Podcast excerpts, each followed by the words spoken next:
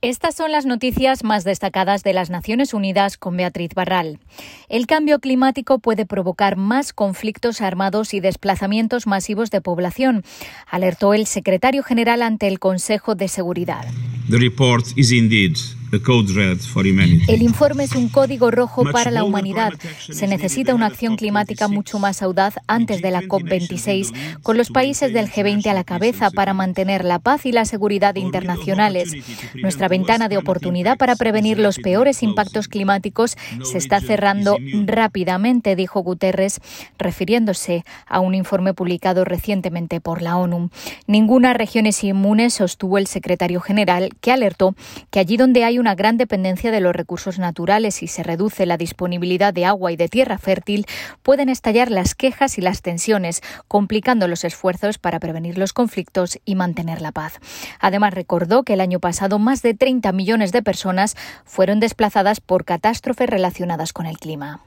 En el debate de la Asamblea General este jueves ha sido el turno de Cuba. El presidente Miguel Díaz Canel ha criticado la injusta distribución de las vacunas del COVID-19. Cientos de millones de personas en países de bajos ingresos aún esperan su primera dosis y no pueden estimar siquiera si alguna vez la recibirán.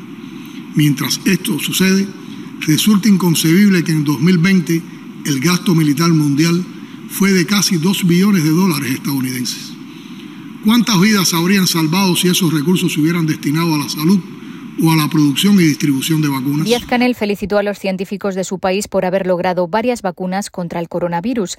Además, pidió el levantamiento del embargo de Estados Unidos que aseguró se ha recrudecido de modo oportunista y criminal en medio de la pandemia y acusó a Washington de lanzar una guerra no convencional contra su país en la que dijo emplean Internet para proyectar interna y externamente una imagen que él calificó de absolutamente falsa de la realidad cubana.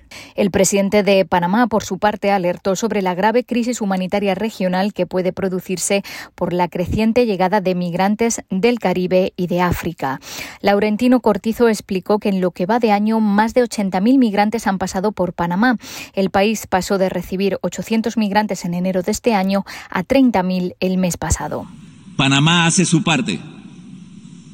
Ahora apelamos a la comunidad internacional para hacer lo más pronto posible un esfuerzo conjunto con estrategias coordinadas y recursos, repito, recursos para anticipar una crisis humanitaria regional de graves proporciones. Esto es una responsabilidad de todos. Y repito, esto es una responsabilidad de todos y es de ahora. Cortizo aseguró que su país también está cumpliendo en la lucha contra el cambio climático, ya que Panamá es uno de los tres países del mundo clasificado como carbono negativo. Y la situación en Myanmar corre el riesgo de convertirse en un conflicto armado abierto mientras se intensifican las violaciones contra la población, algunas de las cuales pueden constituir crímenes contra la humanidad o crímenes de guerra. Así lo dijo la alta comisionada para los derechos humanos durante la presentación de un informe de su oficina. Michelle Bachelet aseguró que es necesario actuar urgentemente para evitar el conflicto armado. Ante el Consejo de Derechos Humanos, Bachelet explicó que las autoridades militares han perpetrado la gran mayoría de las violaciones documentadas desde el golpe de Estado del 1 de febrero. En las últimas semanas se ha intensificado la actividad militar, así como la resistencia de los grupos armados. No hay indicios de que las autoridades militares se esfuercen por poner fin a estas violaciones, declaró Bachelet, y dijo que esto subraya la necesidad urgente de adoptar medidas firmes de rendición de cuentas. Hasta aquí las noticias más destacadas de las Naciones Unidas.